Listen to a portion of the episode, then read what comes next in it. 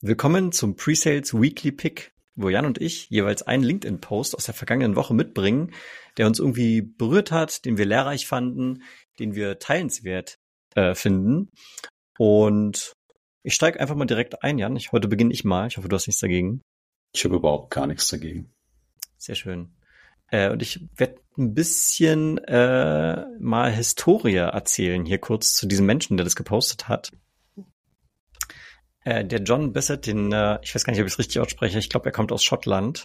Und äh, die sind zu zweit und machen Vertriebstrainings. Und als ich bei Exactly war, haben die zum virtuellen Revenue Kickoff ähm, mal uns so ein bis zwei Stunden lang so ein ja, ich würde es mal so Motivationstraining oder sowas gegeben. Ich fand die aber sehr gut, weil die einen guten Mix gefunden haben aus Methodenvermittlung, aber auch Unterhaltung. Und seitdem mhm. folge ich denen auch auf LinkedIn und die machen äh, immer sehr viel äh, das ist, die siehst du hier oben auch schon. Für die Leute, die auf YouTube sind, äh, die können es äh, im, im geteilten Bildschirm sehen. Also die schreiben immer so viel so über dieses Chip, Chimp Brain. Also der, der Schimpanse im Kopf und argumentieren viel über die Hormone, die das Gehirn verwendet, um Verhalten zu steuern und wie man das nutzen kann, um im Vertrieb erfolgreich zu sein. Also mhm. äh, verankert in, in, der, in der Biochemie sozusagen. Aber sie machen eben, wie gesagt, auf LinkedIn auch immer sehr anschaulichen äh, Content hier. Und das hat mir besonders gut gefallen, weil ich mir auch selber hier an die Nase fassen muss, äh, weil ich diese Analogie, die sie hier ein bisschen auseinandernehmen, sehr oft selber verwende. Und das ist nämlich die Doktor-Analogie. Ich glaube, du und ich haben es auch selber hier vielleicht auch schon im Podcast mehrfach erwähnt, so dass wir sagen, naja, klar, also Discovery ist ja total wichtig, weil wir müssen ja erstmal verstehen, was den Kunden umtreibt, bevor wir anfangen, eine, eine Lösung vorzuschlagen. Und dann ist natürlich die Analogie zum Doktor, ja, bevor der Doktor jetzt anfängt, dir irgendwie irgendwelche Tabletten oder Pillen zu verschreiben, sollte er wohl erstmal wissen, was das Thema ist. Und dann ist auch die Lösung passend und auch viel glaubwürdiger. Und was die hier sagen, oder was der John hier konkret sagt, ist, dass diese Analogie, naja, wie wahrscheinlich jeder Vergleich irgendwo auch mal hinkt. Und zwar in dem konkreten Fall, dass du sagst, dass wenn du zum Doktor gehst, du den Doktor von vornherein natürlich als Autorität in seinem Fach wahrnimmst und somit ähm, die Empfehlung, die er ausspricht, in vielen Fällen vermutlich annimmst. Ne? Vielleicht holt man sich mal eine zweite oder dritte Meinung ein, ist aber, glaube ich, eher die Seltenheit. Wenn ich jetzt zum Doktor gehe und ich habe ein Thema, wo ich sage, wahrscheinlich ist es für ihn ein triviales Problem, dann glaube ich seinem recht schnellen Urteil. Die Wahrnehmung von Vertriebsmitarbeitern, und da würde ich jetzt natürlich auch ja, zum, zum gewissen Grade auch Sales Engineers natürlich dazu zählen, ist dort, äh, dass es natürlich ein Vorurteil gibt des Stereotyps, nämlich dass Vertriebsmitarbeiter häufig ein bisschen nervig sind, vielleicht so ein bisschen aufdringlich, äh, und sich versuchen vielleicht irgendwie einzuschleimen und so. Das sind das hier diese Wortwolke, die da unten zu stehen ist. Ich fasse da gerade so zwei, drei Wörter mal zusammen. Und deswegen die Analogie eben ein bisschen schwierig ist. Und äh, HubSpot hat anscheinend mal eine Umfrage gemacht, in der sie gesagt haben, dass weniger als drei Prozent der Vertriebsmitarbeiter ähm, nicht also weniger als drei Prozent der Vertriebsmitarbeiter als vertrauenswürdig angesehen werden. Ich kann nur vermuten, das ist jetzt hier eine sehr platte Statistik, dass es sich vermutlich am Anfang eines Engagements handelt, weil über die Zeit hinweg baut man sich ja hoffentlich das Vertrauen auf und genau darum geht es hier auch in dieser Slideshow. Äh, und ich werde mal, die das ist jetzt hier sehr umfangreich, ich werde jetzt nicht alles zeigen, ich finde es aber ganz nett, ähm, wie er hier das aufgezeigt hat, ähm, weil sie hier ist jetzt eine Discovery-Situation dargestellt, wo der Vertriebsmitarbeiter und der Kunde zu sehen sind. Und der Vertriebsmitarbeiter fragt halt so eine sehr offene Frage, so, was sind so deine Herausforderungen? So. Und jetzt müssen wir auch dazu sagen, so eine Frage gibt es natürlich auch im Disco-Deck. und hier ist auch das schöne Beispiel zu sehen, warum auch unsere Empfehlung, also dein und mein Jan, nicht äh, ist, diese Fragen einfach eins zu eins vorzulesen. Weil hier der Kunde reagiert auf diese Frage mit so einer Denkwolke, in der steht, äh, also ich fühle mich eigentlich gar nicht so wohl jetzt gegenüber dir als Fremden hier meine, meine Schwächen irgendwie oder meine Herausforderungen aufzuzeigen. Und sie lösen das Thema mit einem einfachen Kniff, indem sie nämlich die Frage noch anreichern mit mit Informationen, die zeigen, dass ich mich mit dem Thema offensichtlich schon tiefer auseinandergesetzt habe und weiß, wovon ich spreche. Und jetzt wird die Frage also so formuliert, hey, also Äh, die, die Verantwortlichen, mit denen wir sonst so in der Industrie sprechen, die haben also die ständige Herausforderung, dass sie Risiko und Produktionsvolumen ausbalancieren müssen. So, also hier kommt schon eine Information herangereichert. Und dann triggerst du vermeintlich im Kunden schon die Gedanken, oh, offensichtlich jemand, der auch mit anderen Leuten wie mir spricht, der versteht, äh, was das Thema ist. Und dort bin ich jetzt vielleicht eher geneigt, erstmal zuzugeben, dass ich tatsächlich dieses Problem habe. Und ja, so, das fand ich also eine schöne, anschauliche Sache. Ich will es jetzt gar nicht ähm, überanalysieren. Erstens, die Doktoranalogie äh, fällt hier auf ihre Füße, leider. Und die Anregung, gute Discovery-Fragen, wie zum Beispiel die nach den Challenges, die ja hier gestellt wird, anzureichern mit Industrieexpertise, die aufzeigt, hey, ich weiß, wovon ich spreche und ich fange jetzt hier nicht bei Adam und Eva an. Jetzt habe ich sehr lange geredet, Jan. Wie findest du mein Weekly Pick? Ja, ich finde, das würde auch ohne diesen Aufhänger Doktoranalogie äh, Feld auf die Füße funktionieren, weil da weiß ich gar nicht, ob ich jetzt äh, hundertprozentig zustimmen würde. Das kommt, glaube ich, also verstehe schon, wie er da drauf guckt, ja. Äh, aber ich glaube nach wie vor, dass du einen gewissen Dialog ja brauchst, um ja sozusagen die Diagnose stellen zu können. Äh, und der, weiß ich nicht, äh, Handspezialist hat auch schon 100 gebrochene Hände gesehen und hat vielleicht auch die Vermutung, dass es, hey, bei 98 anderen war der Fall so und so. Vielleicht ist es bei Ihnen auch so. Also trotzdem brauche ich ja den Dialog. Ich gehe das schon mit. Ähm, der Verkäufer will mir was verkaufen. Zum Doktor gehe ich selber, weil ich ein Problem habe und dafür äh, glaube, dass er mir potenziell eine Lösung geben kann. Äh, aber nichtsdestotrotz macht ja ein gewisser Dialog Sinn. Also wenn ich irgendwo hingehe und sage, mir tut der große C weh und der Doktor sagt, ja, da verschreibe ich Ihnen jetzt mal äh, Antibiotikum, dann hätte ich ganz große Zweifel, äh, wie er da drauf kommt. Dann würde ich das, würde ich das verstehen wollen. So, deswegen mhm. Weiß ich nicht, also, das ist ja, ja. natürlich ein also, netter, netter Aufhänger, ne? Das regt mich zum ja. Lesen an. Den, ich den Rest gehe ich total mit. Eingehen. Ja, bitte, mach das. Äh, er sagt ja hier nicht, dass kein Dialog notwendig ist, sondern er sagt halt, dass Doktoren einen Vertrauensvorsprung genießen und wir aus einer Vertriebsposition heraus uns in vielen Fällen, also da diese HubSpot-Statistik, erst dieses Vertrauen erarbeiten müssen. Und dann stellt sich hier die Frage, wie komme ich auf dieses erarbeitete Vertrauen, indem ich eben nicht, was vielleicht ein Doktor machen würde, äh, der, der mich dann fragt, äh, ja, Herr Brümme, wir haben ja letztes Jahr äh, oder keine Ahnung, vor sechs Monaten haben wir irgendwie über äh, ihre linke Niere gesprochen und dann gehe ich mit einer sehr ganz konkreten Sache da rein und weiß aber schon, okay, also der, der Doktor weiß, wovon er spricht. Und der Kunde, dem ich zum ersten Mal begegne, der weiß halt gar nicht so, wer steht ihm da gegenüber und ich bin für den auch keine Vertrauensfigur erstmal. Und, äh, und ein ganz anderer Unterschied, der hier noch mit reinkommt, ist, dass natürlich Doktoren in den meisten Fällen sind inbound Leads. Ne? Also ich gehe ja erst yeah. so, wenn, genau. ich überhaupt, wenn ich überhaupt ein Problem habe. Äh, vertrieblich haben wir ja auch ganz oft die Situation, dass, dass wir die Kommunikation erstmal initial initiieren. Aber auch dort ist meines Erachtens die Analogie sicherlich ähm, zumindest für Outbound auch gar nicht so, so gut geeignet. Ja, genau. Aber ich sag mal, also wenn jetzt einer sagen würde, er hat für sich erkannt, dass er seine, was weiß ich, Warenwirtschaftsprozesse optimieren muss, sucht eine ERP, dann geht er halt googeln und dann findet er schon mal ein paar, die, ich sag mal, auf der Webseite stehen haben, dass sie sowas tun. Dann unterstellt er vielleicht grundsätzlich, na, die könnten so ein bisschen Ahnung davon haben. Und dann geht er halt mal zu denen in die Sprechstunde und redet mal mit denen. Ne? Also, dass ein Vertriebler vielleicht nicht den gleichen äh, Vertrauensstatus genießt wie der Arzt, zu dem du gehst. Das gehe ich total mit, ja. Und mhm. dann, wie du sagst, ist es halt die Aufgabe, das über den Dialog herzustellen. Ich war aber auch schon bei vielen Ärzten, da hat der Dialog sehr schnell dazu geführt, dass ich äh, also rückwärts wieder aus der Tür rausgegangen bin, weil ich überhaupt gar kein Vertrauen hatte, äh, dass die mir mit dem, was ich da gerade habe, helfen können. Ja, aus verschiedensten Gründen. Deswegen, also ich find's gut, äh, auch ein nicer Aufhänger, der regt ja zum, regt ja zum Lesen an und gerade den Dialog äh, was Sie beschrieben haben, eben nicht die Fragen so platt zu stellen, sondern ein eigenes Know-how mit reinzubringen, ähm, selber was reinzugeben, Vertrauen aufzubauen. Das finde ich sehr gut. Sehr schön, das war mein Weekly Pick. Kommt natürlich auch in die Show Notes, wenn ihr Lust habt, dieses Karussell dann noch weiter zu lesen. Da sind noch zwei, drei andere Beispiele drin, die ich auch ganz gut fand, aber wollte jetzt auch nicht den Rahmen sprengen. So, dann machen wir das mit meinem halt genauso, weil da gibt's nämlich auch viele Punkte, aber wir können uns ja ein paar davon äh, sozusagen rauspicken. Teile ich das mal hier.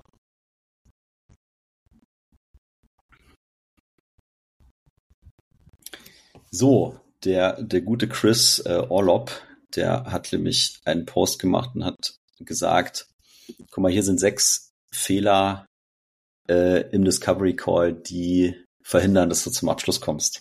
Mhm. Und äh, stellt dann äh, die Frage auf LinkedIn, äh, ja, also liest die mal durch, ne? Und sag mir, sag mir mal, wie viele, wie viele machst du davon? Und ähm, mhm.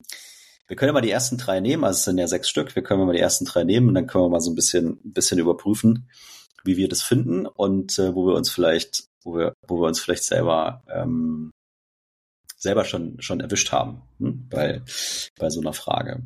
Mhm. Also er sagt äh, erstens, äh, wenn du quasi fragst, wie wirkt sich das auf sie aus? Das ist so ein bisschen ähnlich zu dem, was du gerade gerade in deinem hattest, weil es natürlich ja. sehr direkt auch eine Person vielleicht anspricht. Und äh, so er sagt, das ist eine sehr beliebte Frage. Ne? Und äh, wenn du keine gute gute Beziehung hast zu den Menschen, mit denen du da redest, dann sind wir wieder beim, beim Vertrauen äh, durchaus, ist es aus seiner Sicht fast immer, äh, fast immer ein Fehler, weil in seinen Augen sagt er, klingt es manipulativ. Die Käufer oder die potenziellen Käufer schrecken dann ein Stück zurück, wenn sie da so direkt ähm, gefragt werden. Und äh, aus seiner Sicht gibt's äh, durchaus deutlich bessere Wege, um ja, sozusagen Negative Impact, also negative Auswirkungen aufzuzeigen mhm. mhm. äh, oder ja, vielleicht sogar zu erzeugen, ne? Mhm. Je nachdem. Also ich glaube, das ist sehr nah dran an dem, was du, ja. was du gerade hattest. Und ähm, ich glaube, die Lösung haben wir dann in deinem auch schon so ein bisschen gehört. Ich muss es erstens nicht so direkt fragen, ich muss es nicht ähm, so stumpf auf eine Person beziehen, sondern ich kann es auf die Initiative, das Projekt, das Unternehmen, äh, die Organisation, wie auch immer, äh, beziehen. Ich kann es mit Informationen anreichern, die ich von anderen Kunden vielleicht schon gelernt habe und, und, und, und kenne. Und dann ist es eher so ein, ah ja, genau, ich bin auch Teil davon, das Problem kenne ich bei mir und dann machen die Leute vielleicht auf, anstatt jetzt da wie so äh, verhörmäßig reinzugehen und ja, was macht denn das mit dir? Erzähl mal. Ne? Also so, also bin ich, bin ich, bin ich schon dabei. Ähm, da kann ich mir das Leben deutlich leichter machen, wenn ich einfach ein bisschen empathischer an die Sache rangehe und mir überlege, wie sollte ich diese Dinge formulieren, um diese Informationen zu kriegen, aber im selben Moment äh, vielleicht dann auch was zu geben und es meinem Gegenüber auch einfacher zu machen, mit mir in diesen Dialog einzusteigen. Möchtest du das ergänzen? nee, lass uns zum zweiten Punkt kommen. So, ich scroll mal hier für die Leute, die auf YouTube sind. Also er sagt, ähm, not earning the right uh, to do discovery, also äh, es sich sozusagen nicht nicht das Recht zu verdienen, äh, wirklich äh, wirklich Discovery äh, zu machen. Insbesondere aus seiner Sicht in in Sachen, die die die outbound mäßig laufen, also nicht wo einer zu dir kommt, sondern wo du auf die äh, auf die Leute äh, zugehst. Und ähm, wenn du dann äh, mit mit der Frage nach dem, äh, also äh, was ist der Business Pain sozusagen, ähm, was sind deine Pain Points äh, sozusagen ankommst, dann sind die Kunden durchaus irritiert. Und ähm, dann musst du einen hohen Aufwand betreiben, äh, um eben also dieses Discovery-Thema so ins, äh, ins, ins Laufen zu kriegen, ne? sagt er. Und äh, er hat jetzt hier, also er nennt das äh, Pro-Tipp sozusagen, Profi-Tipp von, äh, von seiner Seite. Äh, startet das Meeting mit einer, einer Kundengeschichte, ähm, also erzähl, erzähl, erzähl eine Story. Mhm. Und äh, um dann eine Überleitung zu finden, zu sagen, hey, genug von unseren Kunden, ähm, lass uns, äh, lass uns ein bisschen über über deine Situation sprechen oder erzähl mir doch ein bisschen äh, von deiner Situation. Und äh, er sagt, ähm, wenn wenn du eine Kundengeschichte äh, Kundengeschichte erzählst, dann ist es so ein bisschen wie ja, aus dem Kundentagebuch fühlt sich das so ein bisschen wie aus dem, aus dem Tagebuch ein, äh, aus, aus einem Tagebuch an. Und äh, es erhöht die Wahrscheinlichkeit, oder er sagt so, äh, es verdreifacht die Wahrscheinlichkeit, dass du äh, ein guten, gutes Gespräch, äh, guten Dialog haben wirst. Mm, ja, also. So. Und jetzt kommst ähm, du, ich, ich höre schon, du willst was er sagen. Er nutzt hier so ein paar Copywriting-Tipps äh, oder Tricks, die irgendwie es erwecken. Mir, ich kriege gerade den Eindruck, dass es sehr triviale Punkte sind, auch wenn sie richtig sind. Ähm, und er umschreibt das hier gerade sehr, sehr fluffy. Aber okay, ähm, ich glaube, ich würde Geschichte durch eine Kundenreferenz einfach hier ersetzen. Er sagt zwar hier Story, äh, aber also ich weiß nicht, ob es jetzt eine umfangreiche Geschichte sein muss. Am Ende geht es ja darum, eine Relevanz zu erzeugen, bevor du anfängst, hier äh, in äh, auf die Wunde zu drücken, blöd gesagt. Ne? Und eigentlich auch das hier ist wieder recht nah dran an dem, was wir gerade diskutiert haben. Er schreibt hier, der Käufer ist dann irritiert oder genervt ähm, und wird vielleicht nicht sofort anfangen, über seine äh, Herausforderungen im Business zu sprechen, wenn er da einfach äh, aus dem Nichts herauskommst und anfängst, irgendwelche kritischen Fragen zu stellen. Ne? Wer sind wir denn bitte? Aber mit einer Kundenreferenz kannst du natürlich eine gute Relevanz erzeugen, vorausgesetzt, dass die Referenz gut zieht. Wenn die, äh, wenn die zieht, dann gehe ich das mit. Schreibt er hier auch, äh, wie du gerade schon zusammengefasst hast. Wenn es eine starke Resonanz erzeugt, dann erhöht es die Wahrscheinlichkeit, dass wir dann tatsächlich so ein Gespräch führen können. Aber ich finde den Punkt gut. Also alles in Ordnung. Ja, genau. Also ich bin auch der Meinung, also am Ende geht's ja auch darum, äh, ich, also wir beide kriegen ja tatsächlich auch relativ viele von diesen komischen Cold-E-Mails da auf LinkedIn. Ne? Und ähm, 100 von 100, ja, LinkedIn und 100 von 100 sind, sind einfach richtiger Rotz. Ne? Und deswegen wäre es eigentlich gar nicht so schwer, da aufzufallen. Das heißt aber im Umkehrschluss, gerade wenn ich, äh, also wenn ich Outreach mache, also Outbound, Cold Calling, Cold Emailing, Cold LinkedIn, was auch immer, dann muss ich mir vorher überlegen, was muss ich jetzt dem anderen da mitteilen, damit der es als sinnvoll erachtet, da Zeit zu investieren.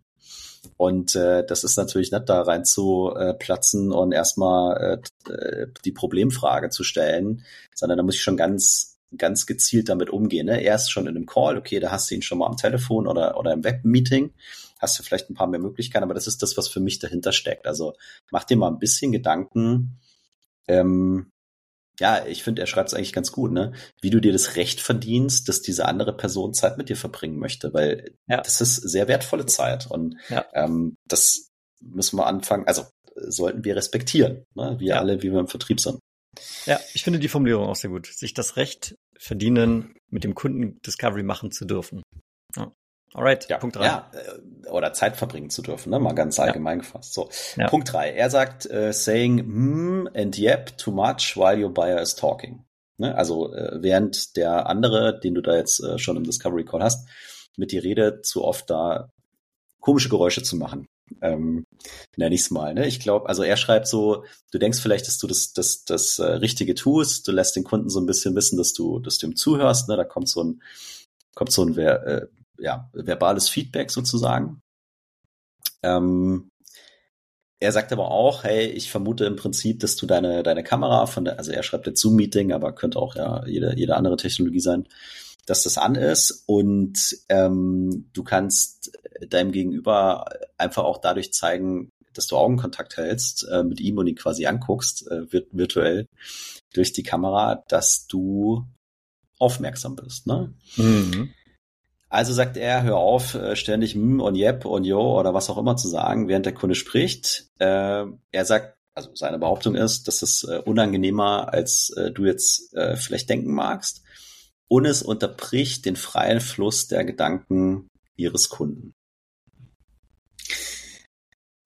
So, und ich finde es mega gut. Also wir sprechen oft über, über Active Listening ne, oder aktives Zuhören. Ja. Also wirklich mal, also die Fresse zu halten und dem, ja, und dem anderen, der da redet, den Raum zu geben und die volle Aufmerksamkeit. Und ähm, dann bin ich äh, auf jeden Fall auch bei ihm. Dann lasse ich den anderen einfach reden und reden, bis er eben fertig ist und kann ihm über meine, meine Mimik und meine Augen entsprechend mitteilen, dass ich voll bei ihm bin und mich voll auf das einlasse, was, was, was, was er da sagt. Ne? Und mhm. ich glaube, dass das, ja, du hast es auch gerade gemacht, ne? Mhm. Das ist schwer, sich das vielleicht auch abzugewöhnen, weil man das so gewohnt ist. Man ist da so im Flow, man denkt, man tut dem anderen was Gutes, weil man quasi die ganze Zeit ihm signalisieren will, ja, ich bin bei dir, ich bin bei dir, ich pass auf. Genau, also das ist vielleicht was, kann man mal mit sich selber reflektieren. Man kann die Leute vielleicht auch einfach mal fragen und das so ein bisschen rausfinden in seinem eigenen Umfeld. Und äh, vielleicht äh, hat man dann hier eine Anregung, so eine Kleinigkeit mal äh, zu ändern und selber zu gucken, wie dann die Auswirkungen sind. Er sagt ja hier nicht, mach das gar nicht. Ähm, er sagt, mach's nicht zu viel, wobei er es nicht quantifiziert. Ich finde durchaus ab und zu mal ein kleines bestätigendes Geräusch, wenn ich selber etwas erzähle, von meinem Gegenüber ganz angenehm. Aber ich verstehe, also auf jeden Fall gibt es da einen Schwellwert. Wenn der überschritten ist, dann ist es nervig. Ich habe mich auch schon mit Menschen unterhalten, die im Prinzip alle 10 bis 15 Sekunden irgendwelche vermeintlichen aktive Zuhörgeräusche machen und das ist dann nervig. Ja. Ich glaube, wenn der Kunde in so einen Monolog verfällt, dann gibt's hier auch die andere Seite, wo man, also ich hatte, letztens habe ich mit, mit einem guten Kumpel von mir gesprochen, der hat mir von einem Discovery Call erzählt, wo der Kunde vermeintlich 60 Minuten lang über seine gesamten Probleme gesprochen hat. Was ja erstmal was Tolles ist, dass wir Kunden dazu bringen, über ihre Probleme zu sprechen. Gleichzeitig hat er halt irgendwie von diesen 60 Minuten, 50 Minuten über seine persönlichen Probleme gesprochen. Wo ich sage, okay, also er hat zwar über Probleme gesprochen, das sind jetzt aber gar nicht die Probleme, die wir mit Software lösen können. Und äh, da wäre es dann vielleicht auch mal angebracht gewesen, den, den Kunden mal zu unterbrechen und vielleicht mal in eine andere Richtung zu leiten also ich glaube, es braucht eine Balance. Ich finde den Punkt hier trotzdem valide. Also wie gesagt, alle paar Sekunden ein bestätigendes Geräusch ist einfach nur nervig. Äh, ich würde gerne eine Sache noch ergänzen, nämlich das mit der Kamera. Äh, Augenkontakt fühlt sich für die andere Person ja nur dann an, wenn ich selber in die Kamera schaue. So wie ich das gerade mit dir tue. Lieber Jan, ich hoffe, du findest das gerade sehr wertschätzend, dass ich dir direkt in die Augen schaue. Ähm, das heißt, auf dem Bildschirm gucken und dort in die Augen schauen ist also gar nicht das, was hier gemeint ist. Und das tatsächlich erweckt bei mir wiederum, wenn jemand mir vermeintlich in die Augen guckt, aber eigentlich auf seinen Bildschirm schaut, tatsächlich manchmal den Eindruck der Abwesenheit, obwohl das natürlich unfair ist, weil die Person wahrscheinlich mit tatsächlich einfach nur ins Gesicht guckt, aber es ist einfach diese technische äh, Hürde, die wir da haben. Gibt es inzwischen auch schon Software, die Augen äh, angleicht, aber naja, ist alles noch Beta-Status, funktioniert auch nicht so gut. Ja, du musst natürlich in die Kamera gucken, ne? Also das, also klar, und ich, er schreibt vorne äh, not too much. Ähm, und unten schreibt er dann, hör auf damit. Also er hat es jetzt nicht quantifiziert, aber ich bin auch bei dir, klar, wenn du siehst. Naja, er schreibt stop with a constant, ne? Also. Ja, fair. Ne? Fair. Äh, genau, und auf der anderen Seite bin ich auch bei dem, was du sagst, wenn du das Gefühl hast, dass es insgesamt in die falsche Richtung läuft, dann ist es natürlich auch deine Aufgabe, äh, es dementsprechend wieder in sinnvolle Bahnen zu lenken. So. Pre-Sales Week gibt's noch, sehr, genau, gibt's noch drei, drei mehr. Äh, können die sehr, Leute sich dann Genau, ja. Das, das verlinken wir genauso. Äh, sehr Discovery-lastig heute. Ob das wohl Zufall sein mag? Das ist absolutes Zufall. ich lasse das mal so stehen. Uh, to be continued. Vielen lieben Dank, dass ihr wieder mit dabei wart, dass ihr uns ein Ohr oder vielleicht sogar eure Augen geschenkt habt. Wenn euch das gefallen hat, gebt uns mal, zumindest auf YouTube, mal einen Daumen nach oben und gerne mal in die Kommentare schreiben, wenn ihr vielleicht einen LinkedIn-Post gesehen habt, den ihr von uns gerne mal kommentieren sehen möchtet. Äh, genau, und dann würde ich sagen, bis nächste Woche. Schönen Dank und bis zum nächsten Mal. Macht's gut. Bye bye.